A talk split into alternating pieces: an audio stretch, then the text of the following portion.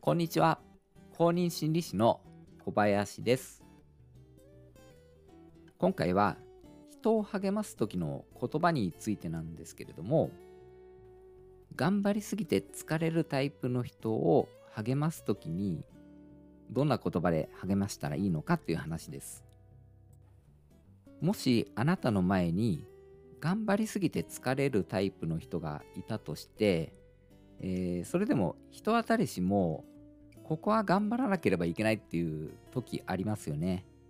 えー、その時に、えー、その人を励ます言葉をかけなければいけないとしたらどんな言葉をかけますか？うつ病の人には頑張りすぎて疲れてしまう人がとても多いです。すごく真面目で力を抜くことができないからなんですよね。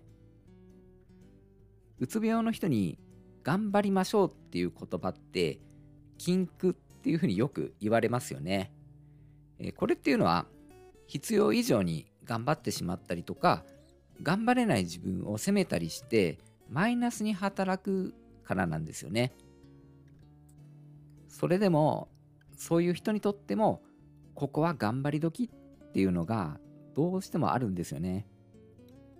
ここを乗り切ることがあなたの人生に必要っていう時がですね、あるんですよね。そんな時にですね、どんな言葉をかけて励ましたらいいんでしょうか？最近そんな場面を経験しましたので、ちょっと話してみたいと思います。それでは本編をお聴きください。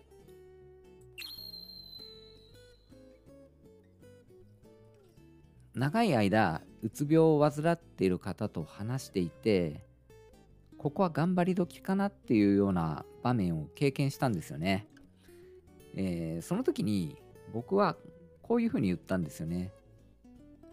最善を尽くせるといいですねっていうことを言ったんです。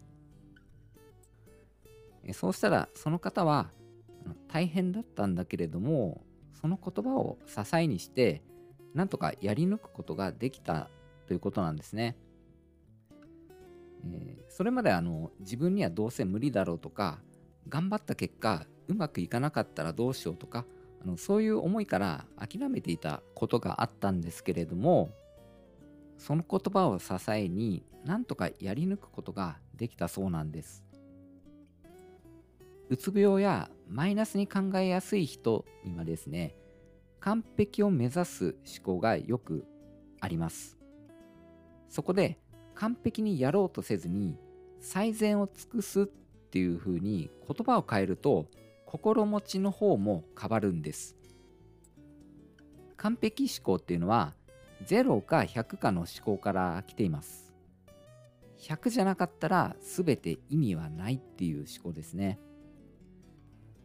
100%を目指してエネルギーを注ぐわけですけど100%に到達するってことってなかなかないですよね。えですので終わりがない状態でエネルギーを注ぎ続けることになります。当然うまくいかなかった時には落ち込みますしそれと失敗を先に恐れてそもそも一歩が踏み出せなかったりもするんですよね。こんな風にですね完璧思考っていうのは悪循環を生みます。ここまで完璧を目指すことと最善を尽くすことについて話してきましたけれどもそれって同じじゃないですかと思うかもしれませんよね。でも違うんですよね。似て非なるものなんです。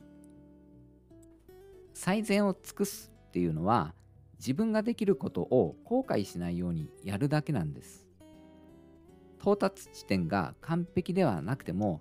やれることはやったっていう達成感があるんですよね。やるだけやって結果はどうあれそれを受け入れるというまああの覚悟っていうか気持ちのようなものがあるわけです。だから逆説的になんですけれども頑張れるんです。